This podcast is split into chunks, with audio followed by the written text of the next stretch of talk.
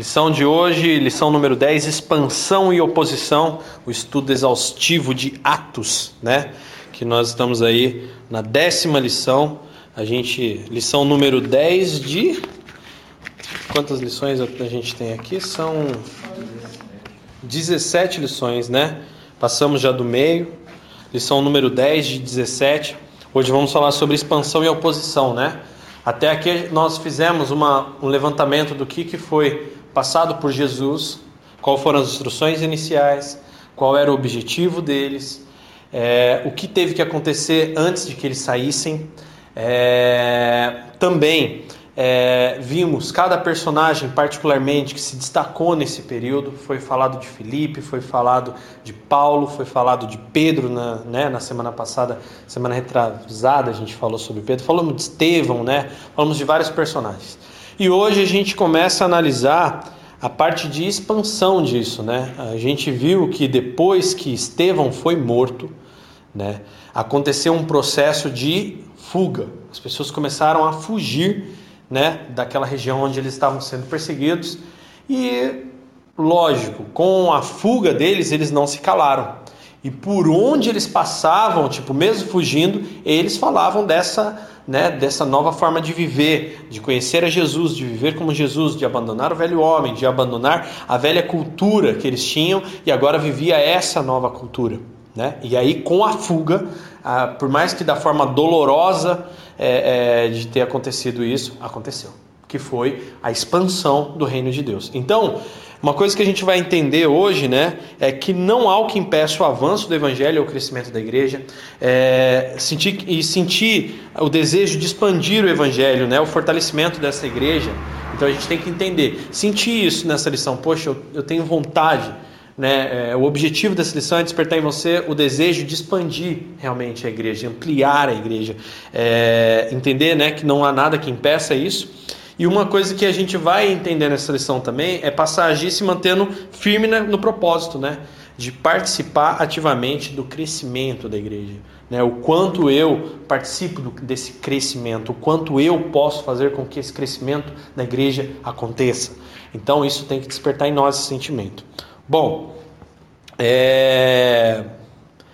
então, né, a gente sobre esse rebirth que a gente fez aqui, né, essa, esse review da, da lição a gente pôde entender que a perseguição já era né, cada vez mais latente. Agora, lá em Atos 11, né, a partir do versículo 19, tá? Atos 11, a partir do versículo 19, diz assim: Então os que foram dispersos por causa da tribulação que sobreveio à pessoa de Estevão se espalharam até a Fenícia, né? Chipre e Antioquia, não anunciando a ninguém a palavra, preste bem atenção, senão somente aos judeus. Alguns deles, porém, que eram de Chipre e de Cirene e que foram até Antioquia, falaram também aos gregos, anunciando-lhes, tá? É, o evangelho do Senhor Jesus. Versículo 21 a mão do Senhor estava com eles e muitos, crendo, se converteram ao Senhor. A notícia, versículo 22, a respeito deles chegou aos ouvidos da igreja que estava em Jerusalém e enviaram Barnabé até a cidade de Antioquia. Tendo ele chegado e vendo a graça de Deus, alegrou-se e exortava a todos que com firmeza de coração permanecessem no Senhor, porque era homem bom, cheio do Espírito Santo e de fé. E muita gente se uniu ao Senhor. E partiu Barnabé para Tarso à procura de Saulo. Tendo-o encontrado, levou-o Saulo para Antioquia. E por todo um ano se reuniram naquela igreja e ensinaram uma numerosa multidão. Em Antioquia foram os discípulos pela primeira vez chamados de cristãos. Tá? Gravem bem isso. Tá? Eles eram chamados de, foram a partir daí chamados de cristãos. Naqueles dias, versículo 27 de Atos 11, desceram alguns profetas de Jerusalém para Antioquia. E apresentando-se um deles, chamado Ágabo, dava a entender pelo Espírito que estava para vir grande fome por todo o mundo, a qual sobreveio nos dias de Cláudio. Os discípulos, cada um conforme suas posses, resolveram enviar socorro aos irmãos que moravam na Judéia o que eles com, com efeito fizeram, enviando aos presbíteros através, né, por intermédio de Barnabé e Saulo. Capítulo 12, versículo 1. Por aquele tempo mandou o rei Herodes prender alguns da igreja para os maltratar, fazendo passar a fio de espada o irmão de João, Tiago. Vendo ser isto agradável aos judeus, prosseguiu prendendo também a Pedro. E eram os dias dos pães asmos, né? Tendo o feito prender, lançou-o no cárcere, entregando-o a quatro escoltas de quatro soldados cada uma para o guardarem, tensionando apresentá-lo ao povo depois da Páscoa. Pedro, pois, estava guardado no cárcere, mas havia oração incessante a Deus por parte da igreja em favor dele. Quando Herodes estava para apresentá-lo na mesma, naquela mesma noite, Pedro dormia entre dois soldados, acorrentado com duas cadeias, e sentinelas à porta guardavam também o cárcere. Versículo 7: Eis, porém, que sobreveio um anjo do Senhor e uma luz iluminou a prisão. E tocando ele o lado de Pedro, o despertou, dizendo: Levanta-te depressa. Então as cadeias caíram-lhe das mãos. Disse-lhe o anjo: Singe-te e calça as sandálias. E ele assim o fez. Disse-lhe mais: Põe a capa e me segue. Então, saindo, o seguia, não sabendo que era real o que fazia por meio do anjo parecia-lhe antes uma visão. Versículo 10: Depois de terem passado a primeira e a segunda sentinela, chegaram ao portão de ferro que dava para a cidade, o qual se lhes abriu automaticamente. E, aí, e saindo, enveredaram por uma rua, e logo adiante o anjo se apartou dele. Versículo 11: Então Pedro, caindo em si, então Pedro, caindo em si, Disse: Agora sei verdadeiramente que o Senhor enviou o seu anjo e me livrou da mão de Herodes e de toda a expectativa do povo judaico. Considerando ele a situação, resolveu ir à casa de Maria, a mãe de João, que era João Marcos, né? Onde muitas pessoas estavam congregadas e oravam. Quando ele bateu ao póstigo do portão, veio uma criada chamada Rod ver quem era. Reconhecendo a voz de Pedro, tão alegre ficou que nem o fez entrar. Voltou correndo para anunciar que Pedro estava junto do portão. E eles lhe disseram: Você está louca? Ela, porém, persistia em afirmar que assim era. Então disseram: É o, é o seu anjo. Entretanto, Pedro continuava batendo. Então eles abriram, viram-no e ficaram atônitos. Ele, porém, fazendo-lhes sinal com a mão para que se calassem, contou-lhes como o Senhor o tirara da prisão e acrescentou: Anunciar isto a Tiago e aos irmãos. E saindo, retirou-se para outro lugar. Sendo já dia, houve não pouco alvoroço entre os soldados sobre o que teria acontecido a Pedro. Herodes, tendo-o procurado e não achado, submetendo as sentinelas em inquérito, ordenou que fossem justiçadas, e descendo da Judéia para Cesareia, Herodes passou ali algum tempo. Ora, havia séria divergência entre Herodes e os habitantes de Tiro e Sidom. Porém, esses, de comum acordo, se apresentaram a ele e, depois de alcançar o favor de Blasto, camarista do rei, pediram reconciliação, porque a sua terra se abastecia do país do rei. Em dia designado, Herodes, vestido de traje real, assentado no trono, dirigiu-lhes a palavra. O povo clamava: É a voz de um Deus e não de um homem. No mesmo instante, um anjo do Senhor o feriu, por ele não ter dado glória a Deus, e comido de vermes, Herodes morreu. Ok? Bom, né, tem alguns pontos para a gente destacar ao, ao longo da lição aí, mas essa é a leitura um pouco longa, mas uma história completa né, a respeito do a respeito dessa passagem, a perseguição, né? Vocês veem aí que infelizmente Tiago, ele é o primeiro a sucumbir, né? E é interessante, uma coisa que a gente, né, as pessoas às vezes ficam falando: ah, não, porque fez milagre é Deus, morreu não é Deus, viveu é Deus, não fez milagre não é Deus. Entendeu? Sabe como é que é esse negócio? Essa daqui é uma das passagens mais claras que tanto a vida quanto a morte pertencem ao Senhor e ambas, dentro dos seus contextos, glorificam a Deus. Pedro foi salvo Mas Tiago, praticamente um dia antes, não foi, foi morto. Poxa, mas Deus não podia ter salvado os dois? Propósito. O propósito de Tiago estava cumprido, o irmão de João. O outro Tiago que aparece à frente não é o irmão de João, tá? Que até mesmo eles falaram para dar testemunha, Tiago, não é o irmão de João, porque o irmão de João havia sido morto. Aquele Tiago de Pedro, Tiago e João no barquinho, ele foi morto, tá? Nessa captura de Pedro e Tiago. Então, e Pedro ficou um dia a mais na prisão, Tiago morto num dia, Pedro no outro, antes na madrugada, até mesmo no período da noite, quando seria já levado, aí aconteceu o um milagre ao qual o anjo libertou. Então, a gente começa com quebrando uma crença que nem sempre o resultado positivo é o agir de Deus, tá? A gente não pode achar que, ai, puxa vida, nossa, não aconteceu o que aparentemente glorificava o nome de Deus, entendeu?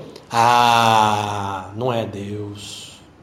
Pagou um preço. Não pode, a gente não pode afirmar isso. Por quê? Porque realmente a gente não sabe o contexto. E lógico, Deus é glorificado em qualquer circunstância que Ele queira.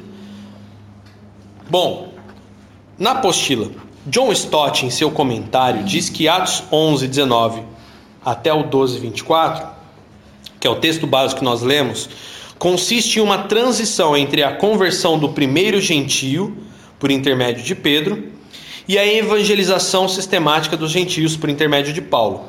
Temos o relato de que a igreja se desenvolve para o norte, que é a Antioquia, e em Atos 12, do 1 ao 24, lemos a perseguição passada, é, né, em, é, perpetrada, que ele escolhe a palavra aqui, mas é empreendida, a perseguição realizada por Herodes Agripa I, né, não era qualquer Herodes, mas era Herodes Agripa I, em Jerusalém, tá? É, então o que, que acontece? A igreja tem uma familiaridade histórica com os dois termos que abordaremos nessa lição, que é a expansão e a oposição, tá? Então vamos lá. Primeira coisa, expansão. A igreja na cidade de Antioquia.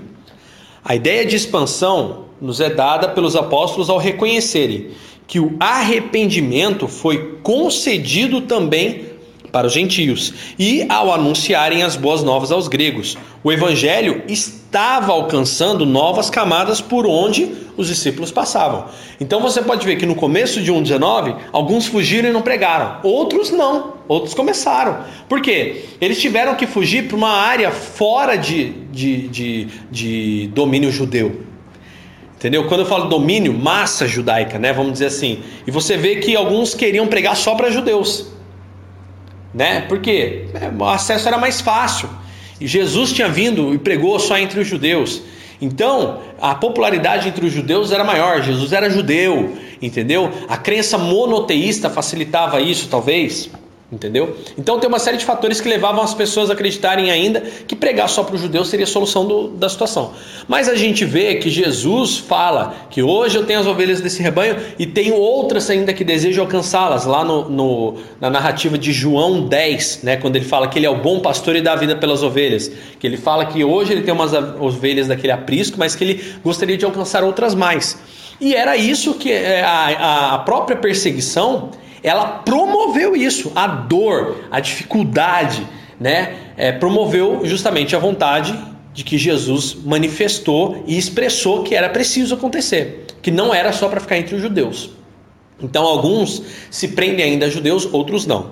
E nessa de outros não é onde a expansão começa a acontecer. Primeiro, a missão entre os gregos. No versículo 19, Lucas faz uma retrospectiva resumindo os acontecimentos registrados em Atos 8 e 1.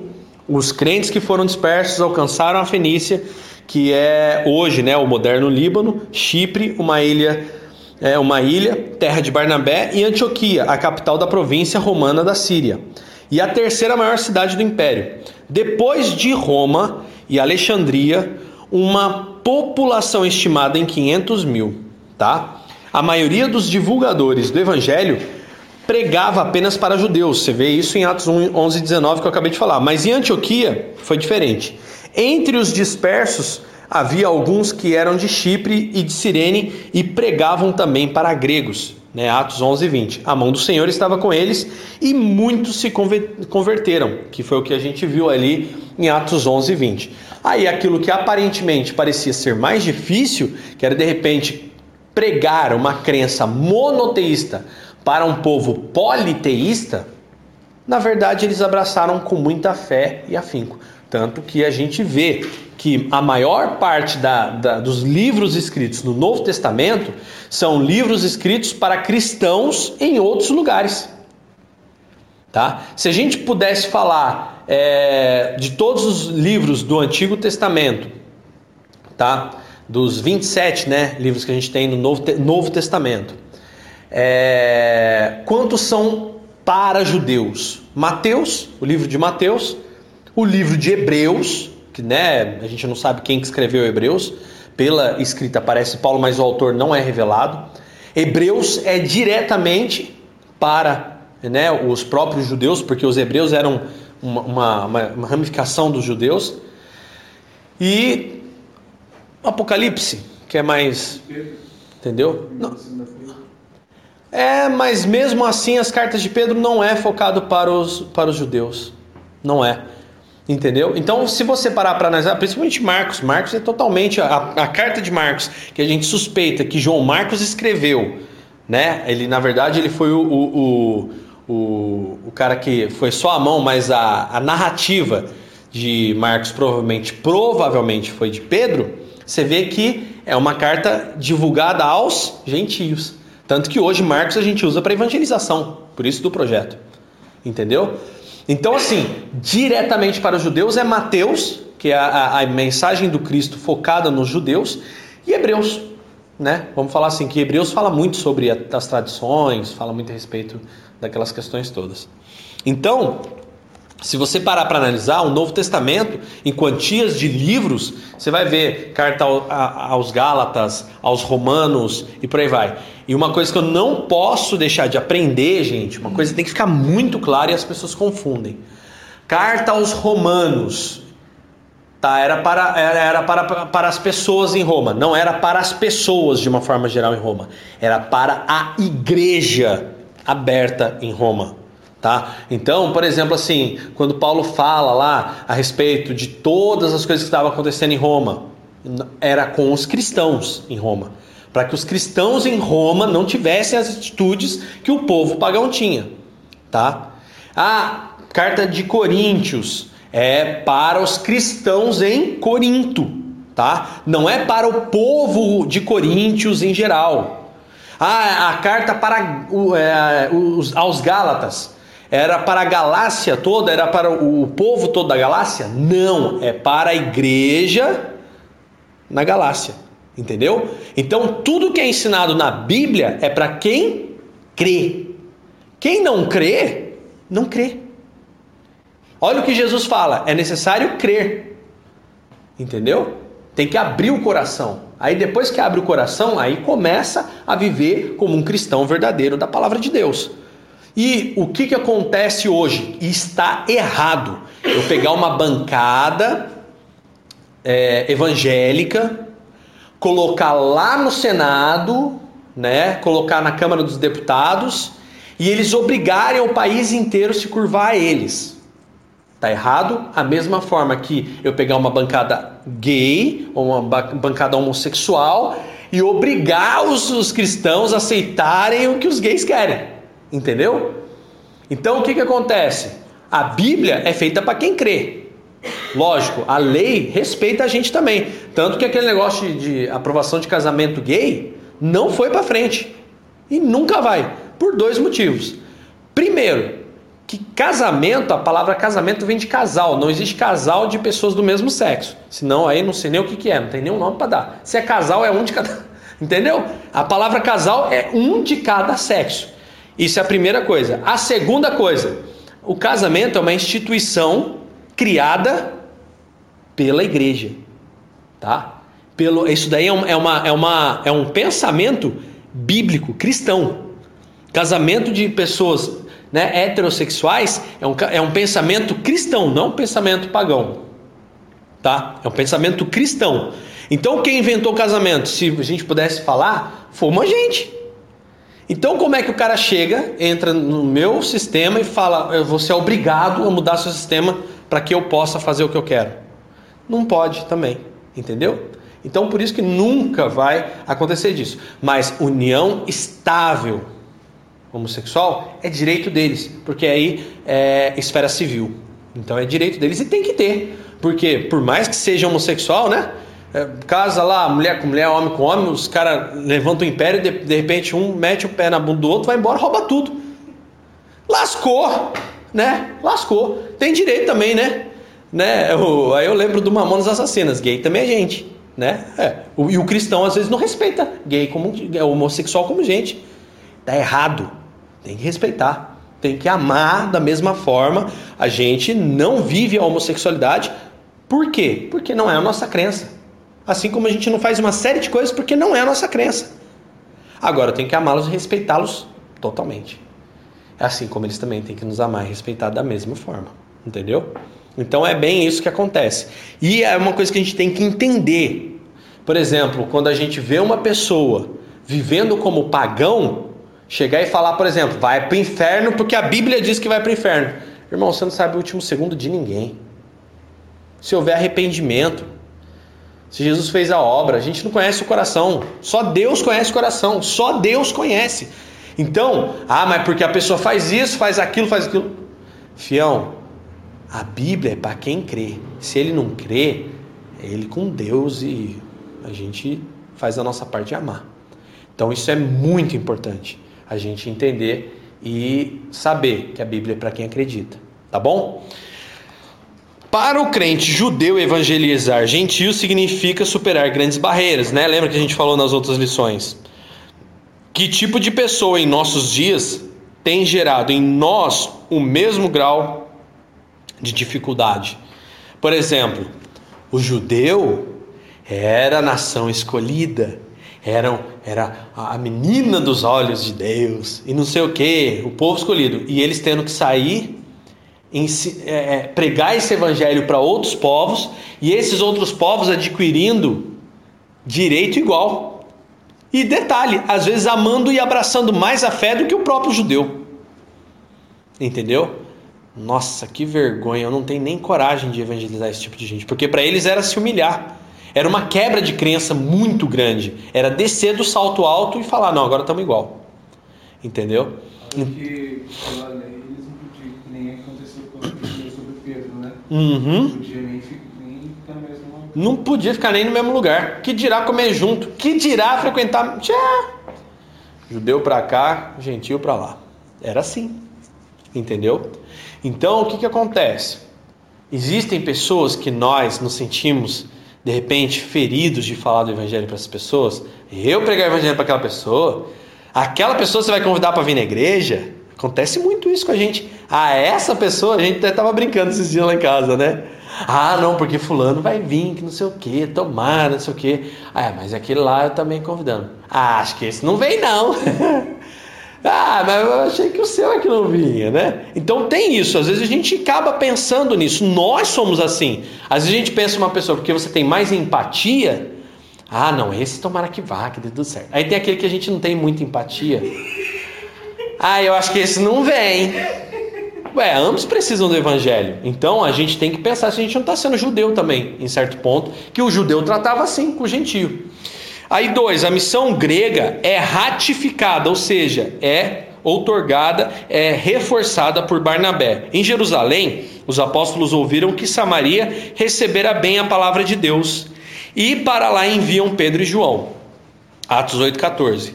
Desta feita, a mesma boa notícia veio de Antioquia, que é Atos 11, do 20 ao 21. A igreja enviou então Barnabé para verificar se tudo estava em ordem e ajudar a nutrir aquela jovem igreja multirracial. A escolha de Barnabé não poderia ser melhor. Suas qualidades levaram Howard Marshall, que é um escritor, observar que ele poderia que observar que ele é o único homem a quem Lucas descreve como sendo bom em Atos. E quanto aos dons espirituais, estava em pé de igualdade com Estevão.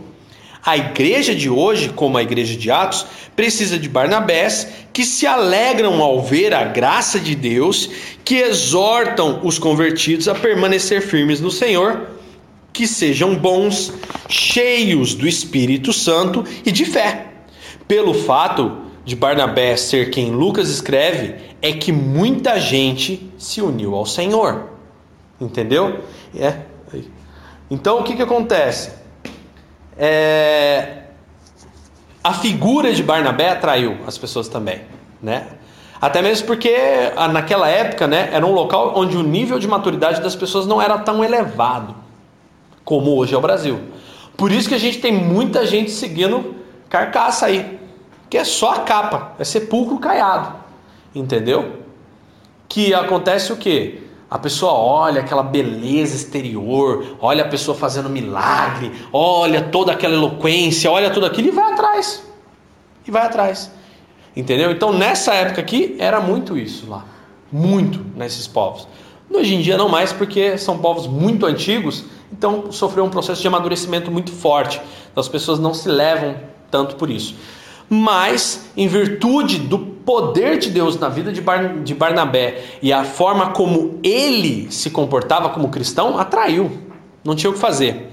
Terceiro, a missão grega é consolidada agora por Saulo. Barnabé mostrando humildade, né, buscou Saulo reconhecendo a necessidade de ajuda na evangelização e no ensino. Há, sério, há sérios prejuízos no reino de Deus quando, por vanglória, um líder faz sozinho um trabalho que deveria ser feito por duas ou mais pessoas. A grandeza de um líder pode ser percebida em sua capacidade de dividir tarefas. Né? Jesus, a princípio, dividiu com doze. Barnabé persuadiu Saulo e os dois tra trabalharam arduamente durante um ano na igreja de Antioquia, ensinando uma numerosa multidão. Nesse versículo, né, Lucas chama atenção para o fato de que foi nessa cidade que pela primeira vez os discípulos foram chamados de cristãos. Isso é muito importante a gente marcar. O emprego do modo verbal foram chamados dá a entender que foi o povo incrédulo de Antioquia que inventou a palavra, entendendo que Cristo era um nome pessoal, quando na verdade era naqueles dias usado apenas como um título. O uso desse adjetivo parece não manifestar desprezo por parte do povo de Antioquia. No princípio, o nome cristão, que significa seguidor de Cristo, foi pouco difundido, sendo encontrado no Novo Testamento somente mais duas vezes, que é Atos 26, 28 e 1 Pedro 4 e 16, tá bom? Essas são as referências ao nome cristãos, que a gente hoje, hoje faz muito uso. Aí, por fim, a missão grega é autenticada por boas obras. Naqueles dias chegaram alguns profetas a Jerusalém e entre eles havia um homem chamado Ágabo, que dava a entender pelo Espírito que viria grande fome por todo o mundo, isso é, por todo o Império Romano, né, que seria aquela escassez em virtude já da ruína da, da, da potência romana. Tá? Esse fato aconteceu nos dias de Cláudio. O historiador Joséfo escreveu sobre uma grande fome que oprimiu o povo da Judéia durante esse reinado. Ele chega a dizer que muitas pessoas morreram por não conseguir obter alimentos. Nessa ocasião, a igreja de Antioquia foi solícita em atender as necessidades da igreja mãe em Jerusalém. Cada um contribuía de acordo com suas possibilidades, né? A igreja de Jerusalém já tinha vivido um momento em que as posses individuais haviam se tornado comuns e eram distribuídas à medida que alguém tivesse necessidade. Olha que situação, hein? Os recursos alçados foram levados por Barnabé e Saulo e os entregaram aos presbíteros. Aqui é a primeira menção a presbíteros na igreja de Jerusalém. Eles trabalhavam lado a lado com os apóstolos, tá? Então, olha só que coisa interessante. Aquela igreja de Jerusalém, onde as pessoas venderam tudo no começo, repartiram entre si para que pudessem ter e tudo mais, a escassez na região de Jerusalém, em virtude do declínio do Império Romano, até mesmo da situação econômica local, foi tão grande que a igreja começou a ficar apertada. E a igreja, os, os moradores de Jerusalém, foram ajudados por pessoas de longe. Aí eu torno a falar, isso é muito bacana. Por quê? Quantas igrejas hoje em dia, como a gente no nosso ministério mesmo já passou, a coisa começa a apertar um pouco mais, as pessoas pensam assim: e falta de Deus, tá precisando orar mais? Ah, não, pastor Daniel tá em pecado. Entendeu? E não é, gente, é o momento mesmo. É uma questão de, eu tô vendo aí nas empresas. O pessoal tá puxando o freio, segurando de tudo que é lado para poder pagar um aluguel mais barato e a gente, com uma igreja na periferia, pagando 2.500 de aluguel e mais despesa, mais não sei o que, mais não sei o que, mais não sei o que. Não. Puxa o freio. Administrativamente tem que puxar o freio. Não tem como. Entendeu? Independente da circunstância. Então, até a igreja em Jerusalém passou isso. A igreja em Jerusalém agora tinha não só a situação da igreja em, em, em, em dificuldade financeira, mas os próprios membros os próprios cristãos de Jerusalém sofrendo escassez. E, né, segundo Flávio José, um, um, o historiador que a gente leu, ainda tinha pessoas que morreram por falta de mantimento. Né? Não, não sei se no meio da igreja, mas em Jerusalém. E aí, a ausência de Deus, às vezes aperto? Não. Negativo. Tá? Que lição a igreja de Antioquia nos deixa sobre sua solidariedade com a de Jerusalém, né? Poxa, ah, não vamos ajudar não, porque vamos ajudar sim, vamos ajudar sim. Estamos fazendo a cesta básica, vamos fechar a cesta básica, vamos entregar a cesta básica. Hã? E é difícil. Não, e é. Nem se manifesta. Não. É isso. É. Entendeu? E precisa, precisa ajudar. Precisa, vamos, vamos fazer, vamos, ó, vamos, vamos dar. Ó, falta tal coisa, gente. E aí, quem mais? A gente se mobilizar, a gente também falar, ó, gente, tá faltando, não sei o quê. E aí, vamos lá? As igrejas em geral hoje em dia, quantas igrejas dão ou não cesta básica? Antigamente tinha culto de, de primícias. Nossa, eu lembro no começo, lá no pleno, meu pai, uma época, cuidou, né? Aham. Ele com uma irmã. Nossa, o culto de primícias era um altar lotado, assim, de ponta a ponta. De, é. De, aí, nas, aí depois foi caindo, assim. É. O povo parou de dar, o povo parou de ajudar. Tanto que assim, até mesmo, né, na outra lá, né, Sim. que a gente ia, a gente faz sim, o meu irmão também. O meu irmão, ele tira dele da igreja. É. Entendeu? Tipo, o povo vai dar um quilinho, dá não sei o quê. Ele tira, que era o que a gente fazia, né? Uhum. Tirava Completa. E completava. O que, que aconteceu de uns anos para cá? Isso é geral. Geral. Eu digo porque estamos lá no grupo de pastores, a gente tem escutado isso. E principalmente assim, nem dos pastores, né? Muitos pastores saem para trabalhar, para fazer tudo. Não, tá. Porque antigamente o povo também dava assistência. É, não, lá no grupo, lá mesmo. Não tá dando, não tá dando. Os pastores não trabalham. Um é corretor, o outro trabalha numa empresa de engenharia não sei da onde, o outro trabalha não sei o que e faz o trabalho da obra junto. Porque não tinha, não tinha como. Entendeu? Então, por exemplo, é, não é uma realidade só nossa, não. Entendeu? Não é só uma realidade nossa, é geral. Não sei o que passa na cabeça do povo. Que tipo, não sei se é medo de ficar sem, não sei que ai que negócio é esse, que trava, não sei o que acontece, né? Então, o que, que acontece? É, não sei também, eu, eu, não sei se é egoísmo, se é medo de faltar. Eu acho que é mais. Desconfiança. Desconfiança. É. Não, às vezes é, eu vejo muito essa mentalidade. De, não, eu passei. Vagabundo, entendeu? É, não, vagabundo. Porque eu ralo o dia inteiro e agora eu vou ficar ajudando o cara não. que se esforça e esquece que um dia pode acontecer isso com ele, né? Existe um versículo, tá? Em, em Deuteronômio, se eu não me engano, números do Deuteronômio, que Deus fala que vocês sempre terão pessoas que passarão por adversidade e necessidade no meio de vós. Então ajude. Não fala que sempre serão os mesmos, isso é fato. Porque no meio da igreja tinha lá os mesmos, né? Que Paulo fala, olha, pessoal, entendeu?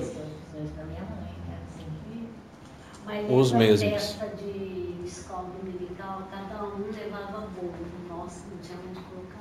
É, é. E roupa, lembra que levava pro sertão de?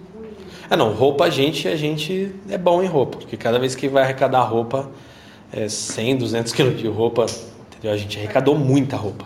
Isso a gente não tem o que falar. Roupa a gente arrecadou bastante. Mas que nem mantimento. Mantimento mesmo. Eu já cheguei a dar mantimento para pessoa na rua, comprei mantimento no mercado, entreguei.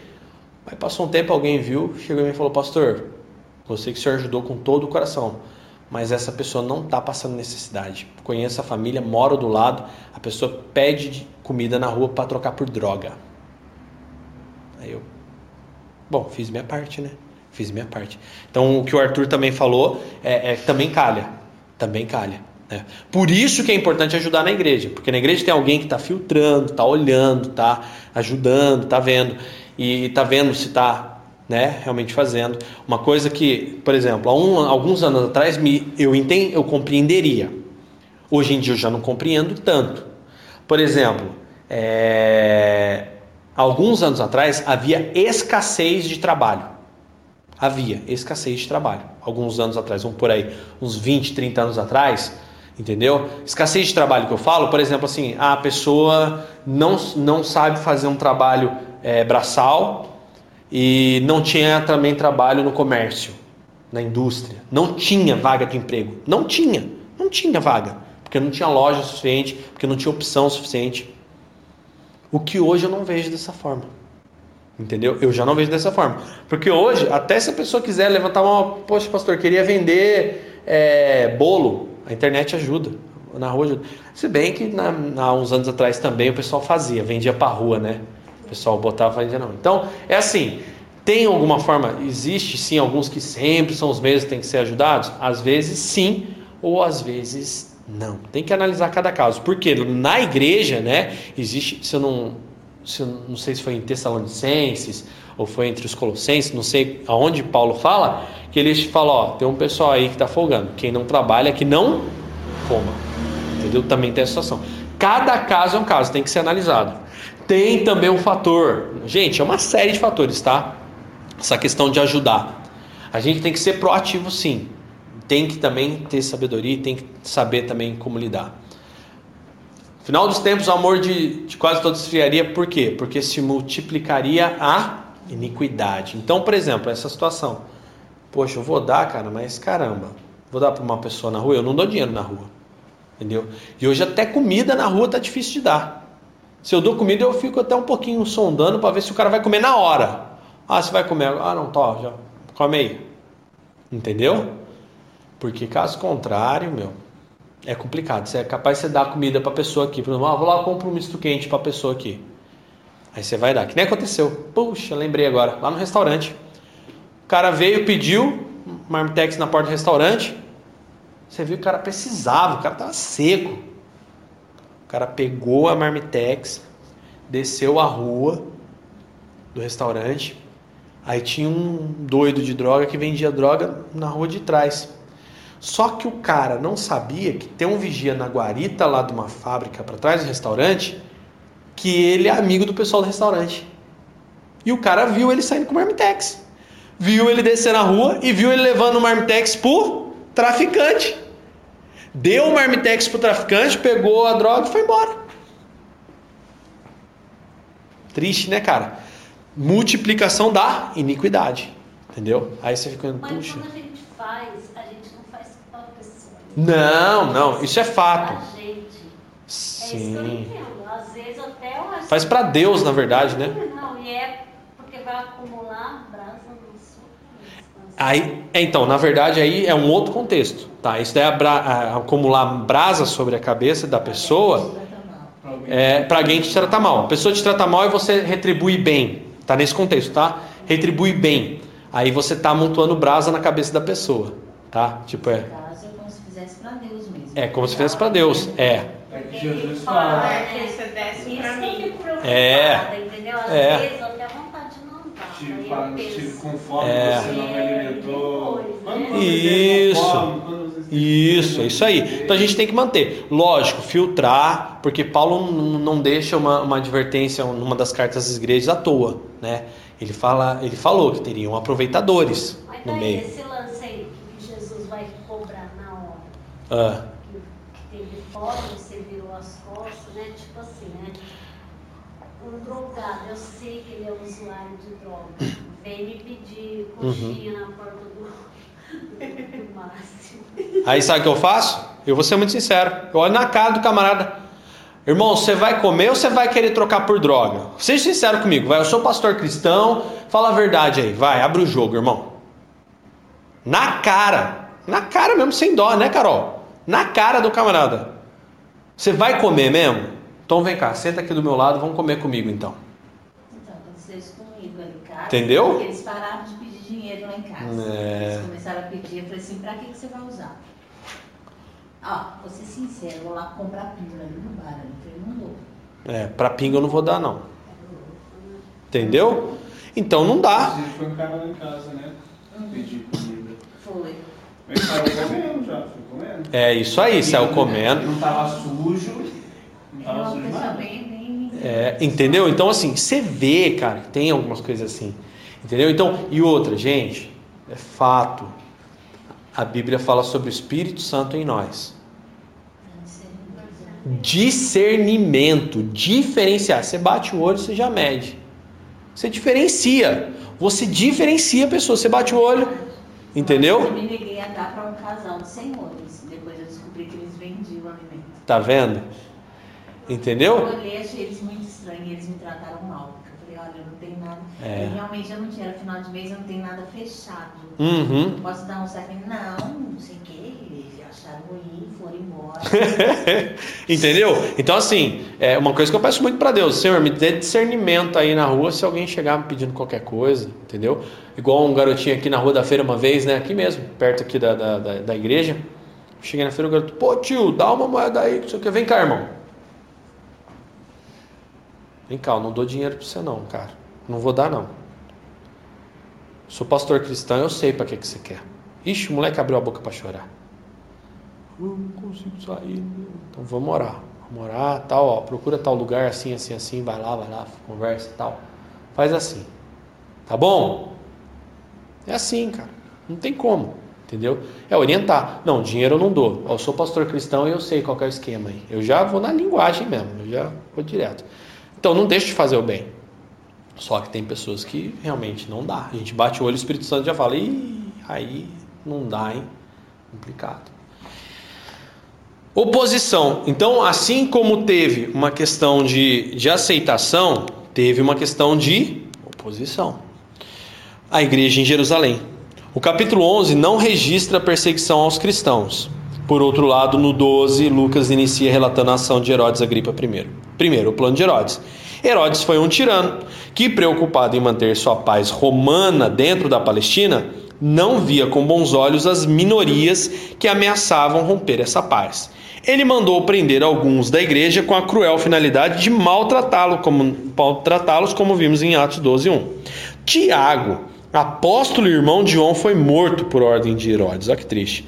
Aqui se deu o cumprimento na vida de Tiago, da profecia em Marcos 10, 39, em que Jesus disse a ele e a João: Bebereis do cálice, bebereis o cálice que eu bebo, e recebereis o batismo com que sou batizado. Mas, como disse John, John Stott, é um mistério da providência de Deus saber porque isso significaria execução para Tiago e exílio para João. Bom, Herodes estava tentando cair nas graças do povo judeu, uma vez que era desprezado devido sua educação romana e a seus ancestrais edomitas. Isso daí é interessante, hein? Lembrando, quem são edomitas, Dani? São os irmãos lá, né? Os descendentes de Esaú. Enquanto que o povo judeu era descendente de Israel, que é Jacó, edomitas eram descendentes de Esaú. Então era um romano de descendência edomita. Então já pensa, os caras não gostava mesmo. Um edomita que perseguiu, né? Os edomitas perseguiram o povo de Israel até a quase extinção deles, né? Que Deus falou que por causa deles não terem deixado durante a travessia do, do deserto, né? Eles teriam que passar no meio dos edomitas para poder chegar onde tinha que chegar. Os edomitas falaram: não, vocês não vão passar, não. Vocês vão dar a volta. E toda vez que tinha uma perseguição contra o povo de Israel, que era irmão do povo edomita, de Edom, que eram os vermelhos, o povo edomita estava lá para sacanear o povo de Israel. Aí por causa disso, é, você vê Deus falando num dos profetas antigos que iria aniquilar os edomitas e quase foi extinto mesmo, tá? Até aqui que você vê que tem aí esse homem. É... Percebendo que a morte de Tiago agradou os judeus, prendeu também Pedro nos dias dos pães asmos, como Jesus, né? A lei judaica não permitia julgamentos nem execuções nesse período. Todavia, Pedro foi lançado no cárcere e entregue à guarda de segurança máxima. Lembrando que essa não é a primeira prisão de. É. Por que, que Pedro tinha segurança máxima? Porque ele já havia sido solto a outra vez, lembra? Que tremeu tudo. É, fica desesperado. Isso, isso mesmo. Aí acontece. Os caras já sabiam do histórico do camarada, que era um, um fujão, entendeu? Era tipo rota de fuga. Então, não, dessa vez colocar dois caras colados do lado dele, mas dois caras sei na onde, de repente o anjo vem e. Pum. Concorrentes, né? Concorrentes. Concorrentes, né? É. Vamos lá. É... Todavia, Pedro foi lançado no cárcere e entregue à guarda de segurança máxima. O plano de Herodes era apresentá-lo ao povo em uma espécie de julgamento espetáculo logo depois da Páscoa. O julgamento seria, obviamente, seguido por sua morte, tá? Então aí não deu. A derrota de Herodes, que foi o livramento de Pedro. Pedro também sofreu perseguição de Herodes e foi preso. Porém, a igreja orava, intercedendo por ele, como disse John Stott, de um lado a autoridade de Herodes, o poder da espada e a segurança da prisão. Do outro, a igreja se voltou à oração, a única arma que a, daqueles que não têm poder, né, humano, né, humanamente falando. Deus já havia libertado milagrosamente os apóstolos. Atos 5, 18 ao 19, que foi onde eu falei. E isso pode ter motivado os irmãos a orarem de forma incessante a Deus.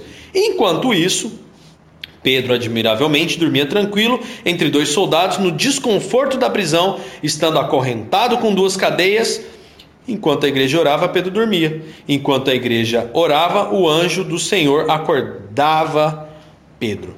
Além de despertá-lo, o anjo lhe deu sucessivas ordens, né?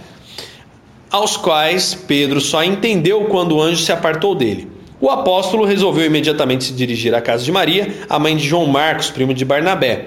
Isso demonstra a importância dessa casa para os crentes de Jerusalém.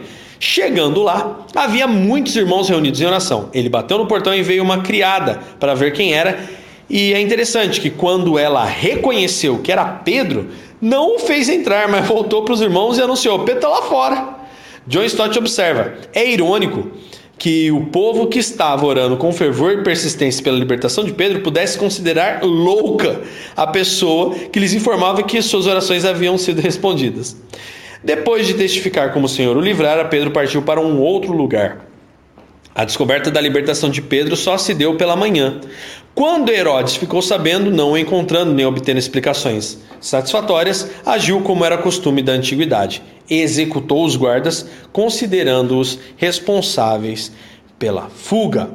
É... Eu só entendi. Hum, E os guardas estavam dormindo. não.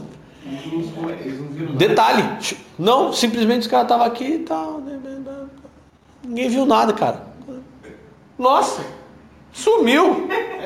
Tipo, desapareceu. E é uma coisa interessante, ele ficou invisível. Invisível e, né, quando chegou no, no portão, o portão ainda ficou portão eletrônico. Portão automático. É, primeiro portão automático. Pedro já teve portões automáticos. Então, é, então aconteceu justamente com isso. Agora, ó, é, uma pergunta. Nesse texto há uma lição direta entre a oração da igreja e o livramento de Deus. Quais os planos atuais do sistema do mal contra os quais a igreja deve orar incessantemente para que sejam frustrados? Já parou para pensar nisso? Quais os planos malignos ao qual nós não devemos deixar de orar? Vocês poderiam me citar alguns? Corrupção. Hã? Corrupção. Corrupção. Eu acho que são aquelas leis lá, né? De abolir o casamento, de homem e mulher ser uma coisa É, então, é aquilo que eu falei no começo aqui. Não pode, é um direito nosso. Agora, O negócio de acabar com a instituição da família, né? É, Aquele negócio de as crianças, pai, mãe. né? É. É. É. Né? É é.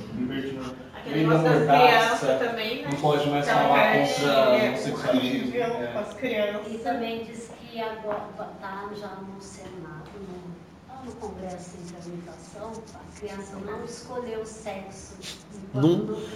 Mas não passa nem de brincadeira. Isso daí não passa, porque fere diretamente os direitos de alguns. Tem. É uma minoria que quer isso e a maioria vai ter que aceitar. É capaz. Da família. Pensa. Cê é. Eu não vou ter mais festinha. É ruim, rapaz. Presta atenção. O que mais, gente?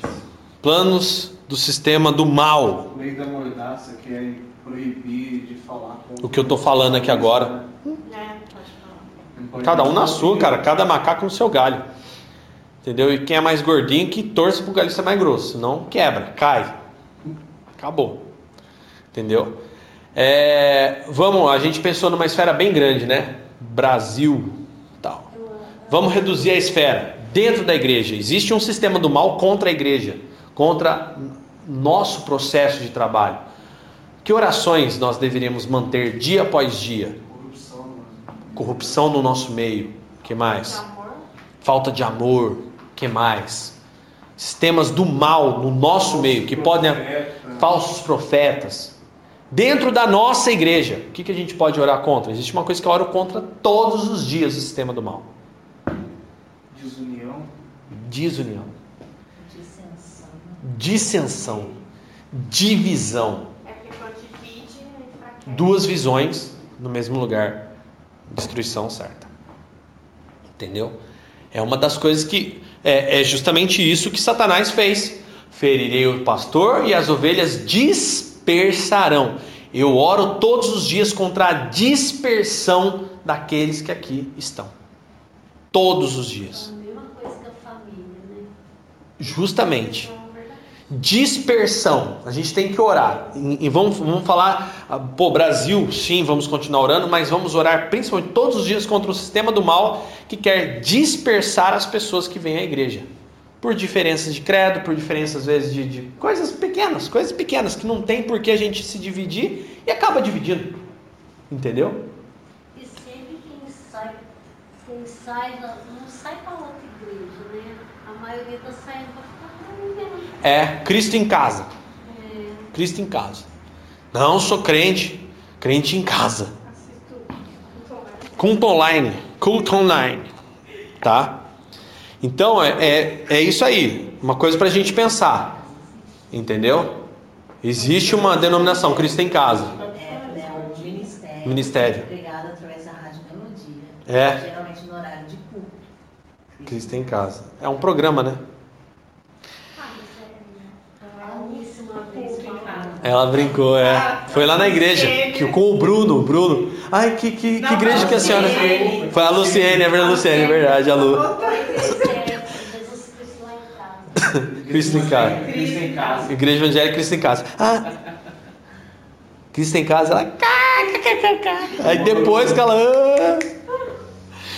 A morte de Herodes agora. Lucas reserva um espaço para registrar o fim de Herodes Agripa I, né? Antes de falar da morte propriamente dita, diz onde, onde aconteceu.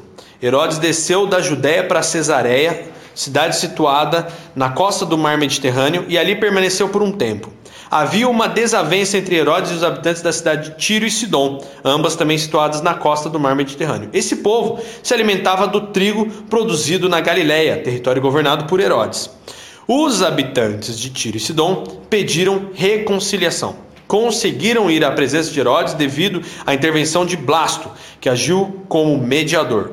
Herodes, com vestes reais, sentado no trono, dirigiu a palavra ao povo. O povo dirigiu a palavra a Herodes em brados, dizendo que não era a voz de um homem, mas de um Deus, né?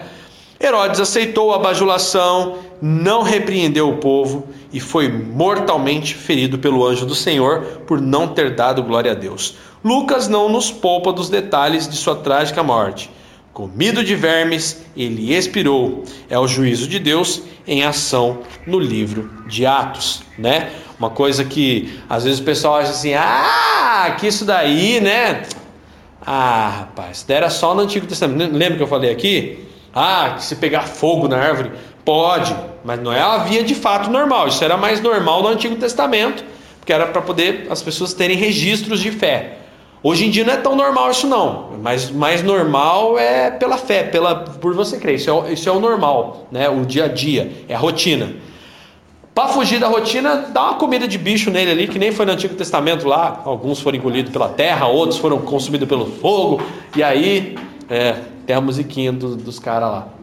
Entendeu? Então pode, pode acontecer sim. De repente ser fulminado. Pum, já era. Cai. Mas ele tinha noção que ele estava. que ele tinha que dar glória a Deus, ele nem era Para ser tratado assim, com certeza ele tinha noção. Ele tinha, Tinha. Os edomitas, Sim, os edomitas tinham conhecimento. Tinham conhecimento. de Jeová. é. Aqueles nem pensam em Jeová, né? É, não, é. Né? Mas eles tinham conhecimento de um Deus, sim. Tá? De glorificar Deus.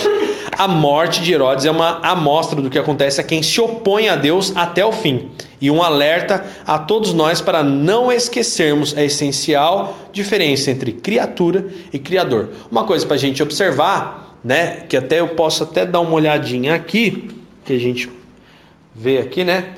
É... Isso daí aconteceu no versículo 20. É... Joséfo, né? O Flávio Joséfo afirma que Herodes adoeceu subitamente durante seu discurso e morreu de cinco dias de sofrimento, hein? Às vezes a gente pensa que foi na hora, ah, brotou bicho igual o filme da múmia lá, não. É, ficou cinco dias ainda, sendo comido de bicho e morreu. E detalhe, Herodes, né? Quem foi Herodes mesmo? Marido de Herodias. É isso que eu queria confirmar, mas é isso mesmo. Mas não é aquele Herodes de Jesus, né? Pequenininho. Herodes Agripa primeiro. É, o filho, o neto de Herodes, o grande que era o rei por ocasião do nascimento de Cristo. Ah, tá. Pelo menos em. Não, nascimento, tá? Nascimento, que mandou- Nascimento que mandou matar todas as crianças era o pai desse Herodes Agripa. O Herodes Agripa é o cara mesmo, era o único Herodes, era o governante da Judéia, tá? Era o governante da Judéia que foi aquele que julgou a Cristo, que foi aquele que, na verdade, ele devolveu para Pilatos, né? Herodes, volta para Pilatos, cara, nem saber disso aí, porque Herodes ficava já meio temeroso, então ele tinha o conhecimento do reino de Deus, tanto que ele se compadeceu de João Batista. É, porque ele ficou com medo de mandar cortar. É, mandar cortar a cabeça, que ele sabia quem era João Batista, depois ficou com medo que Jesus era. Isso, Herodias. Entendeu? Olha aí, hein? É que a, a mãe mandou a filha lá, que tava, bebeu, encheu a cara e falou: faz, pede o que você quiser, que eu vou dar o que você quiser. Acabou. A menina foi pra mãe dela. Olha, olha, olha isso, ó. Pede a cabeça de João. E ele era realmente um tirano. O Herodes, marido de Herodias, era um tirano. Tanto que, né, Herodias ficava doida. Herodes casou com Herodias, que era a mulher do primo, se eu não me engano, do irmão, né? A mulher do irmão não podia. Daí foi por causa disso que ela ficou que ela ficou com raiva, entendeu? Então Herodes era um tirano, entendeu? E tanto que daí no contexto depois ele não quer nem assumir a responsa pela morte de Jesus, fala Pilatos, se vira aí que eu acho que na minha conta já tem o suficiente, entendeu? E foi isso que aconteceu. Ele lá na frente ele começa agora a matar cristãos. Ah, mas é muito lerdo, né? Então é isso que acontece. Conclusão: podemos ver a ação de Deus no trabalho frutífero dos missionários anônimos, na ida de Barnabé a Antioquia, na busca de Barnabé a Saulo, na solidariedade dos irmãos de Antioquia aos irmãos carentes de Jerusalém e na extraordinária libertação de Pedro e na morte de Herodes o tirano. Tá? Apesar das piores oposições, a igreja do Senhor cresceu e cresce ainda nos dias atuais, pois ele é o Senhor dos senhores, aquele que escreve, que determina a história.